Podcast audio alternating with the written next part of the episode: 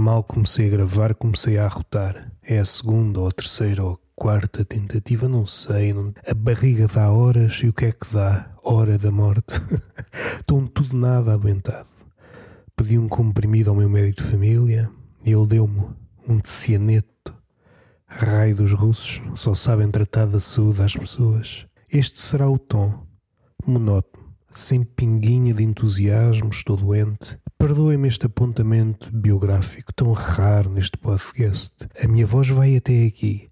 Este é o tom de voz, mas se eu elevo, esganiça. Por acaso não. Por acaso a garganta até aguenta. Não sei durante quanto tempo. E agora que eu já me queixei, já pus o meu coração, a minha mágoa por extenso e vocês já me compreendem, em princípio, apesar de ser essa a função da palavra, estreitar relações, a palavra assim que entra nos nossos ouvidos confessa a sua ineficácia. O ser humano, vamos lá ver uma coisa, tem um apetite voraz por comunicar.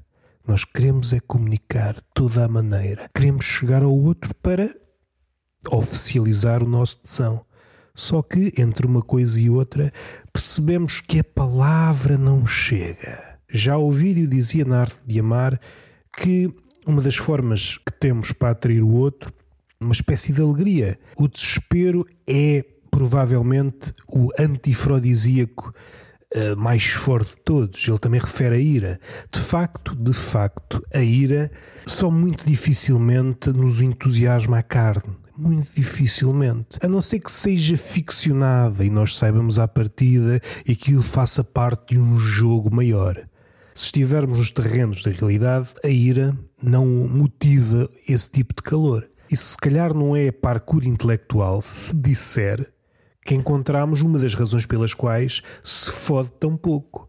E não sou eu que digo, porque apesar de me interessar a sexualidade da humanidade, não do homem, do homem não passo cartão. Além de mim, há pessoas com estudos, algumas, mas dizem na mesma, porque volta e meio o estudo só empecilha a língua. Uma pessoa com estudos obtém uma coleção de pontos de vista, às vezes dificulta. A Lua, para quem andou a colecionar pontos de vista, não tem lados ocultos. A Lua não nos apanha desprevenida. E quem fala da Lua fala de uma pessoa. Não há uma face oculta, não há um lado obscuro, não há uns bastidores, não há um para trás da fachada. Ou melhor, há, para quem se detém num único ponto de vista, mas quem andou ali às voltas, às voltas, qual bailarina criteriosa, à procura de todas as faces e colecionou na memória, é muito difícil apanhar essa pessoa desprevenida. Entrando em terrenos rigorosos, mesmo com essa volta em redor desse objeto, em redor desse tema, há qualquer coisa que lhe foge. Assim que nós descrevemos a órbita, estamos num lado e o outro pode modificar-se.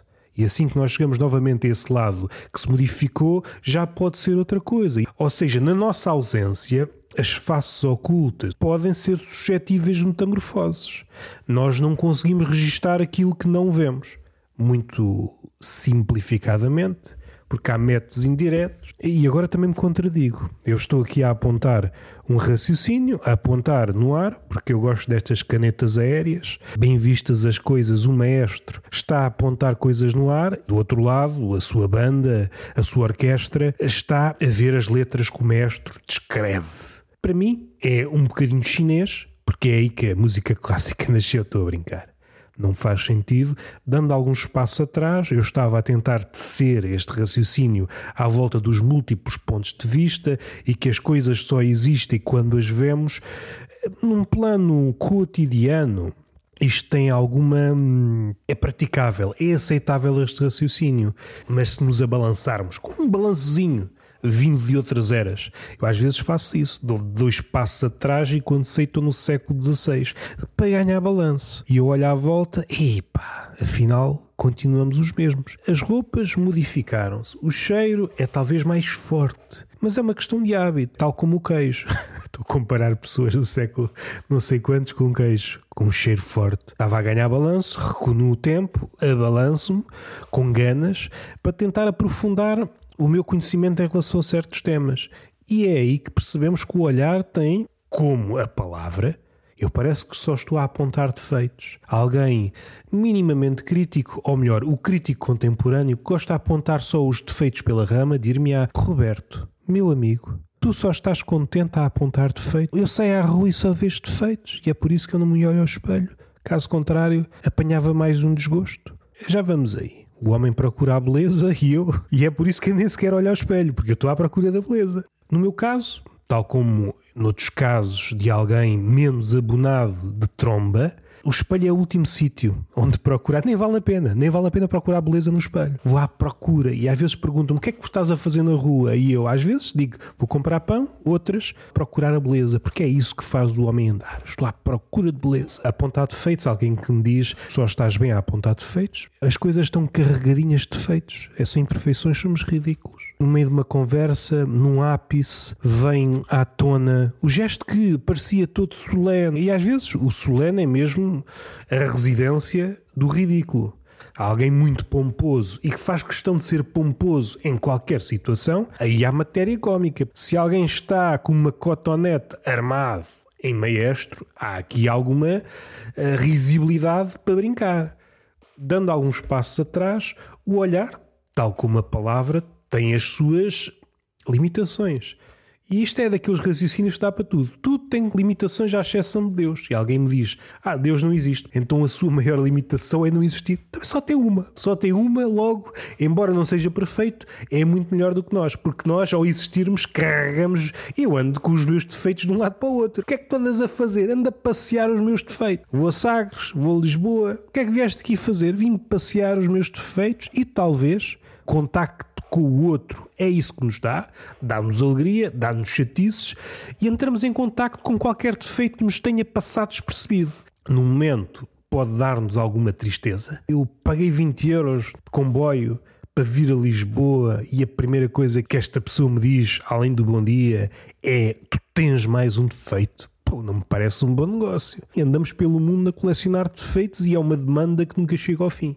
Mesmo no final da vida, podemos ter enchido cadernos e cadernos com defeitos. Porra, não há nada que se aproveite aqui. E quando pensamos que temos o trabalho fechado, finalmente fechei aqui o dicionário dos meus defeitos. Alguém, calma lá, antes de morreres, é só para dizer que tens mais este. Porra!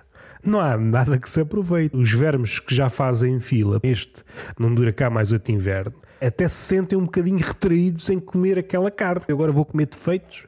Pô, se nem uma qualidadezinha. E é por isso que os vermes fecham os olhos. Se calhar nem os têm. Mas é metaforicamente falando. Falando em metáforas, eu não me esqueci do olhar. Quando voltei para casa, o meu costume, eu tenho poucos rituais. Um deles é respirar e nem esse cumpro na íntegra, dado que sou asmático, e o outro é beber um cafezinho de manhã. À vinda para casa, qual é o meu espanto? Eu para já espanto-me um pouco, porque o espanto é uma coisa de criança e eu sou uma pessoa adulta. Mas estava entretido nos meus pensamentos, bem vistas as coisas, é a pior forma de passar o tempo, não é nada aproveitável, não é nada digno para pichar uma parede. O meu pensamento não é digno de ser pichado, não é pichável. O meu pensamento não é pichável. Dificilmente se tornará num grafito. Vamos respirar fundo. Eu olho para baixo e além das beatas no chão, sim, é, o Papa estava a passar e as velhotas jogaram-se ao chão, em êxtase. Esquecendo esta piada ou esta tentativa, sendo rigoroso, eu estava a fazer a eu, que há pouco estava a fazer a apologia do rigor, agora estou a enverdar pela via do disparate. Nunca estamos livres disso. O disparate faz parte de nós. Mas além das beatas e dos cigarros a que conheceram um fim no chão, que há cigarros que podiam ter dado alegrias aos fumadores, esta é uma das diferenças que eu creio que há entre sítios pequenos e Lisboa. Em Lisboa só há filtros no chão, Cá no Algarve, por vezes encontramos 4 quintos de cigarro no chão. Alguém que fumou um bocadinho e já nem estou para isto, joga isto para o chão. O Algarve está bom para os sem-abrigo. Para quem vive na penúria, o Algarve é aconselhado. Vamos respirar fundo, até pelos preços praticados. Isso são outros 500. Aliás, outros 500 não, isso era há dois anos. Isto são outros mil e é só um T0. o terreno no Algarve está tão caro que já não se mede em metros quadrados, é metros triangulares. já cortaram metade do quadrado. Não vamos por aí, piadas com geometria. Estávamos a falar do olhar. O olhar tem a sua fraqueza, não devemos confiar apenas no olhar. Se as coisas fossem todas exatamente como aquilo que achamos que são, aquilo que o olhar nos diz que são, então a ciência não servia para nada. Porque olhávamos para uma coisa, ok, aquela coisa envia-nos a sua informação pela via do olhar e para mim não enviava grande coisa, que eu sou miúpe, ou seja, o mundo pode querer comunicar comigo, mas é difícil, eu também não, não quero comunicar com o mundo. Comunicar é com pessoas. O olhar também tem as suas fragilidades e é por isso que existem a ciência, a filosofia, ou seja, temos que ver com outras partes do corpo. Temos de ver com o cérebro. Os mais românticos veem com o coração, às vezes vês com a picha. ou seja, temos muitos olhos espalhados pelo corpo. O olho, propriamente dito, tem muitas funções, como as leis de Newton servem para um regime mais ou menos cotidiano. Agora, quando nos abalançamos para outras questões, precisamos do olhar da ciência, entre aspas. Agora estou a pôr entre aspas porque me lembrei de uma coisa. Estava a ouvir uma conversa, uma empreendedora punha aspas em todas as palavras que ela hum, achava mais ou menos negativas. Qualquer coisa entre aspas, qualquer coisa entre aspas. E já que estamos aí, fazemos aqui um parênteses. Já disse aqui algumas vezes, e se calhar foram demasiadas, ganharia mais se estivesse calado. As palavras sofrem mutações, às vezes corruptelas. No campo da acessão, no significado das palavras também. Durante muito tempo não foi durante um período útil, era difícil vê-lo, ou seja, a palavra ia mudando durante um tempo largo, não era assim tão visível. Como as coisas aceleraram, fugindo daquela esfera do politicamente correto, da malta que quer enxertar à força significados ou extirpar palavras ou significados, tirando essa esfera mais amalucada, é certo é que as palavras mudam, os significados das palavras mudam. Já falei da puta, não me interei para perceber o arco. Quanto tempo é que demorou até a puta, que era uma coisa, queria dizer algo mais rente ao casto, se modificou para significar exatamente o contrário. Há palavras, não fiz uma espécie de busca para perceber quantos exemplos é que eu posso dar neste capítulo, mas há uma palavra que, ou uma palavra, ou um grupo de palavras, que sofreu uma mutação, talvez numa janela curta de tempo, que é a palavra agressivo ou agressividade.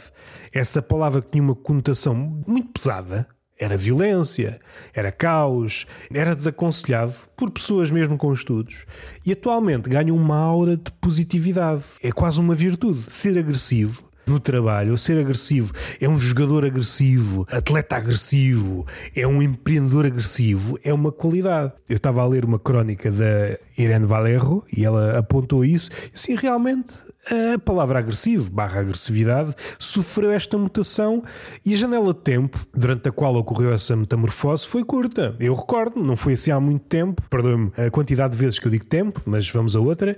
Não foi há muito tempo em que a palavra agressivo ou agressividade não era usada de forma positiva. E deu esta voltinha toda e agora, epá, toda a gente quer ser agressivo. O que eu mais quero no empregado é que ele seja agressivo. A pensar, não. Aqui nesta empresa, como eu já ouvi várias vezes, enquanto espectador e enquanto participante na conversa, nesta empresa não te pagamos para pensar. Que é fascinante perceber que vivemos no século XXI onde tudo está mais competitivo, mas para o trabalho não é preciso cérebro. Já estive a falar com o meu cérebro, deixo-o em casa e ele vai fazendo as coisas e eu vou trabalhar. E assim tiramos dois ordenados. Também posso entristecer ao perceber que o cérebro não vai conseguir arranjar trabalho no século XXI. Opa, entretenha-se, faça uma máquina do tempo e vai ganhar dinheiro lá para trás ou lá para a frente, supondo que isto dá a volta. Gostamos muito de inteligência, mas calma lá, quando a inteligência põe tudo em causa, porra, o que é que é isto?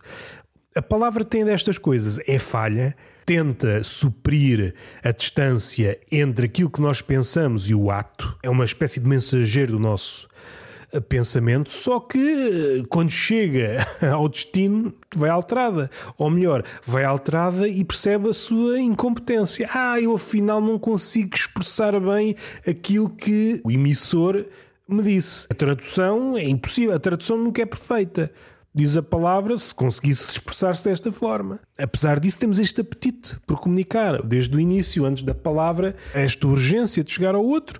Se bem que vivemos numa sociedade mais atomizada, estes dois apetites, mais uma vez, o homem tem este, estes movimentos pendulares.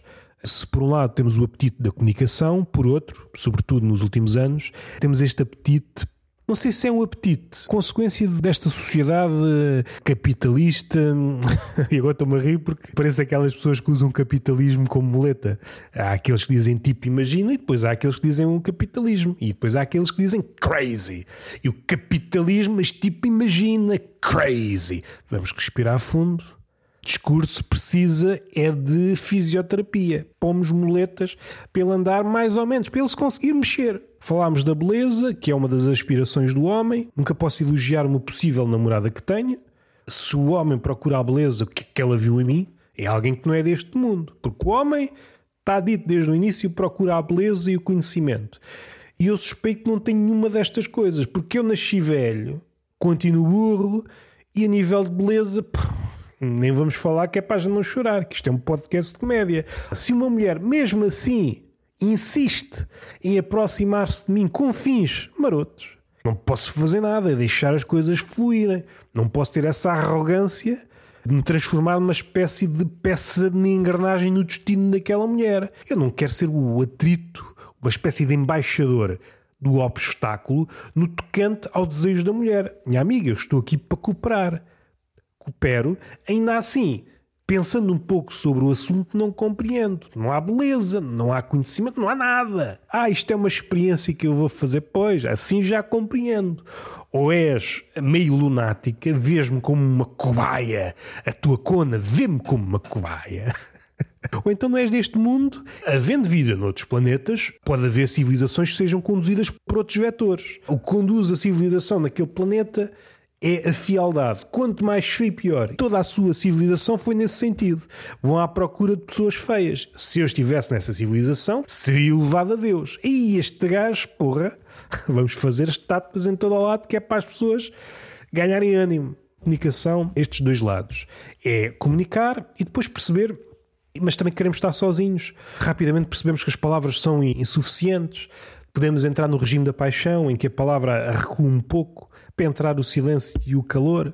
E à medida que a paixão esfria, volta novamente a palavra, que a palavra percebe. A palavra não se aguenta no regime vulcânico ou no zero absoluto, que é a morte. Nesses dois regimes, em temperaturas intensas, nos extremos, no zero absoluto e quando está mesmo muito quente, a palavra recua. A palavra gosta do regime ameno. Pode estar um bocadinho mais frio, ela põe um gorro e orienta-se. Agora, se estiver mesmo muito frio, a palavra recua.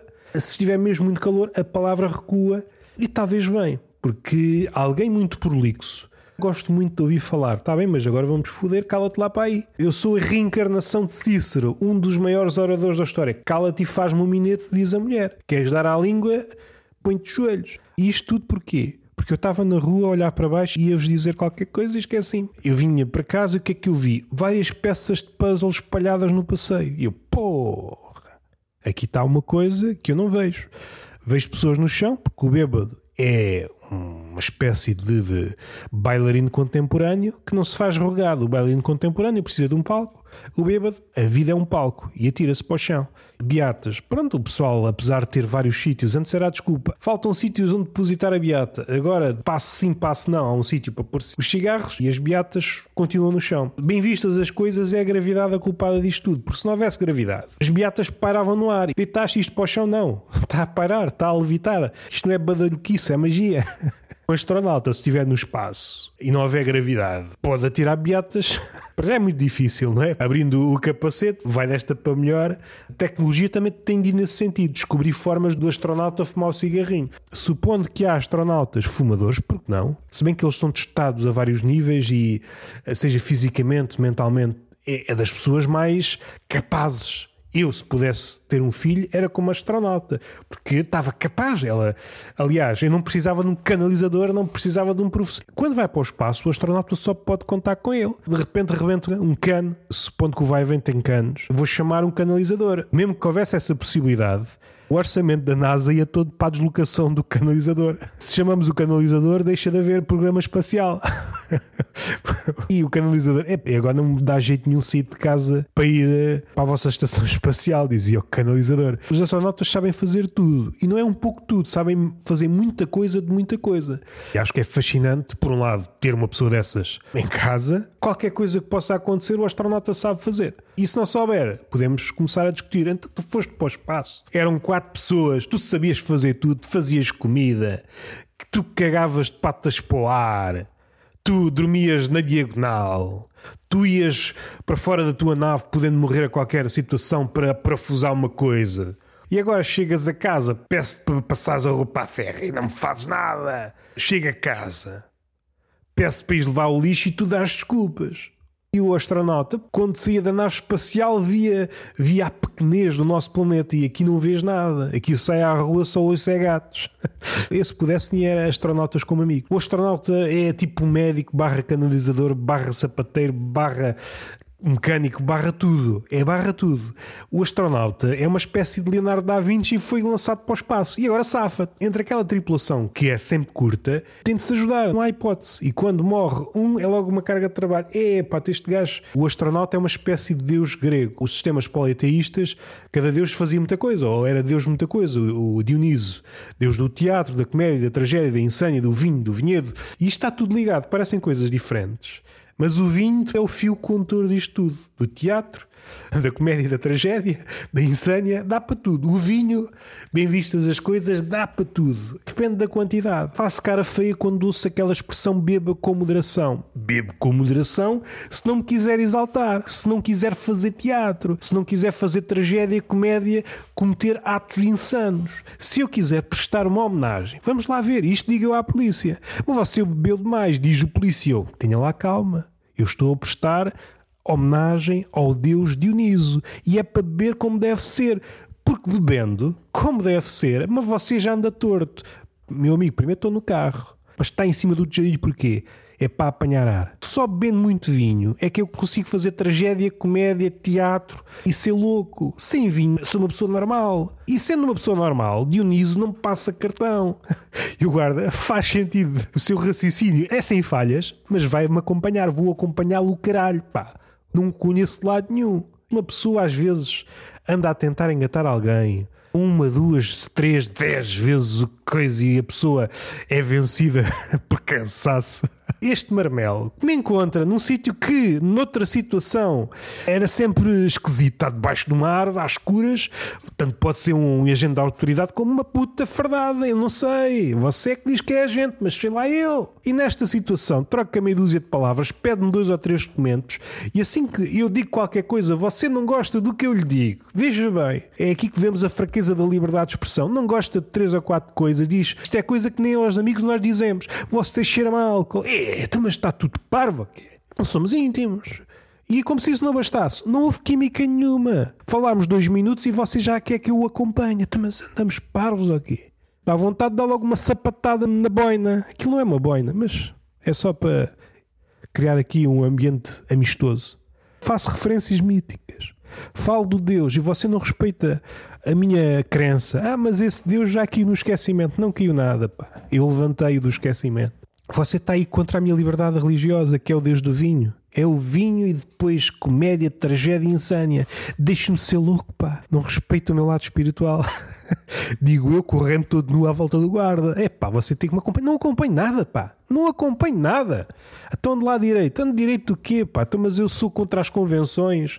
Andeu a fugir às servidões, homenageando assim Herberto Helder. Cabe ao homem, ao ganhar, eh, sei lá, álcool no sangue ou conhecimento, ser uma espécie de Prometeu desagrilhoado. Nós já temos o fogo que nos deram e agora andamos aí livres. Caso contrário, não vale a pena estar viva. Você quer-me agrilhoar, você quer-me agrilhoar. Descobri o fogo, descobri a pólvora nesta conversa e você quer-me agrilhoar. Eu já estou a ouvir no porta-bagagens águias, águias de Zeus. Como é que adivinhou? Você está bêbado, estou bêbado. Olha que eu nunca me engano, eu tenho este dedo que adivinha. Não há condições para eu acompanhar, não nos conhecemos de lado nenhum. Se nos voltarmos a encontrar duas, três vezes, aí sim, aí digo, ok, já estabelecemos uma amizade. E nem sei o seu nome, senhor guarda, para o acompanhar. Pode ser que o acompanhe, só houver química, mas não houve química. Eu expressei-me, eu abri o coração e você não me quis ouvir. Acha que isto é assim? pague uma cerveja, você já está bêbado, pronto. Acho que é com este clima que as coisas acontecem. Falta-lhe amor. Falta-lhe amor. Vamos respirar fundo. Voltando ao puzzle, foi alguém que se passou e eu compreendo bem. Certamente vinha com o puzzle debaixo do braço todo contente e eu já fui muito feliz com um puzzle em termos sexuais, porque relaxa que encaixa. Não estou a brincar. Completamente estúpido. Eu, em criança, gostava muito de fazer puzzles e só não faço porque tenho outras coisas para fazer, tenho outras coisas para montar. Pareceu badalhoco e foi-o. Eu compreendo, porque se eu estivesse naquela posição com um puzzle debaixo do braço e alguém fizesse a metáfora mais estafada do puzzle, parece que é a única metáfora que as pessoas aprendem na escola. Têm 12 anos de escolaridade, alguns vão para a universidade. Isto aqui caía bem uma metáfora. Vou utilizar do puzzle. Se eu ouvisse aquilo no meio da rua, uma conversa entre duas pessoas, eu tirava logo o puzzle para o meio do passeio. É parte desta merda, pá. Vocês usem outra metáfora, senão passo-me dos cornos, pá. E vem a polícia outra vez. É, pá, já é a segunda vez. Você agora não está bêbado. As pessoas só utilizam o puzzle. No arquivo das pessoas só há uma metáfora que é do puzzle. Eu assim não aguento. Está a ver estas peças todas espalhadas? Acha isso bem? Oh, há tanta no chão. Você não se preocupa. Agora são peças no chão. Uma metáfora para alguma coisa. É as peças espalhadas como metáfora para a atomização. E o polícia que rapidamente, inesperadamente, sem qualquer sentido, foi apossado por um espírito de um filósofo. É pá, realmente, finalmente, alguém virou de pantanas a metáfora do puzzle. Andei a espalhar peças de puzzle pela rua para perceberem que de facto vivemos numa sociedade atomizada. Pode haver malucos que, ao encontrarem as peças do puzzle no chão, olha, nem é tarde nem é cedo, vou fazer um puzzle. Quando sabem, sou uma lomba. Consegui revitalizar a metáfora do puzzle. Ah, quem é que diria? Ainda dizem que há coisas impossíveis. Foi um bom podcast, muito mais do que aquilo que eu estava à espera e nas condições que eu estou, que são miseráveis. Entretanto, saiu mais um episódio com a Mariana Rosária. Vocês até sabem dizer a palavra, mas a pessoa faz ênfase, tem cuidado, não sei o quê. E às tantas vocês já têm duas ou três hipóteses na cabeça, já não sabem. Sabem que é preciso refletir, é propensa a enganos, mas já não sabem qual das hipóteses que vos habita a cabeça é a mais certa. Neste caso, acerta, porque só há uma forma. Seria engraçado que para cada um de nós houvesse três ou quatro hipóteses. Eu sou o Roberto Gamito, mas às vezes sou o Aquilino. António, antes perguntavam-me qual é o teu nome e hoje em dia qual é o teu pronome. Eu não sei, eu não ando na escola. Hoje as crianças aprendem a escrever, não é o nome. Eu recordo-me de as canetas e os lápis, escrevi o meu nome vezes sem conta. Hoje não escrevem o pronome, repetem aquilo várias vezes para ver se há tinta na caneta e até para testar a letra. As professoras atualmente escrevam o vosso nome 100 vezes para treinarem e os putos já ficam a olhar: não, não. A minha mãe ensinou-me foi a escrever os pronomes e agora vou escrever pronomes. Há um conto do Sr. Cervantes, o autor do Quixote. Epá, traduzido em português seria mais ou menos licenciado de vidro ou envidraçado, que é um estudante que acha que é a pessoa mais frágil de todas e por isso não pode ser alvo de comentários alguns. Não pode ser alvo de comentários, caso contrário, parte-se todo. E não deixa de ser engraçado. Eu acho que é uma personagem que descreve os nossos tempos. Não deixa de ser curioso como não vejo ninguém a pegar nesta personagem. Fala-se do Quixote, somos quixotescos, lutamos contra moinhos, lutamos contra gigantes ficcionados. No entanto, ninguém fala do licenciado envidraçado. Eu acho que estamos numa sociedade de licenciados envidraçados. Este conto está presente no livro Novelas Exemplares, se puderem, mesmo numa FNAC. Abram um livro novelas exemplares de Cervantes leiam esse conto. Deve ser licenciado em vidraçado ou de vidro, qualquer coisa desse género. Como eu disse, se um episódio de Tertulia Mentirosos, saiu um peixe fresco e há de ser este. Beijinho na boca, palmada pedagógica numa das nádegas e até à próxima.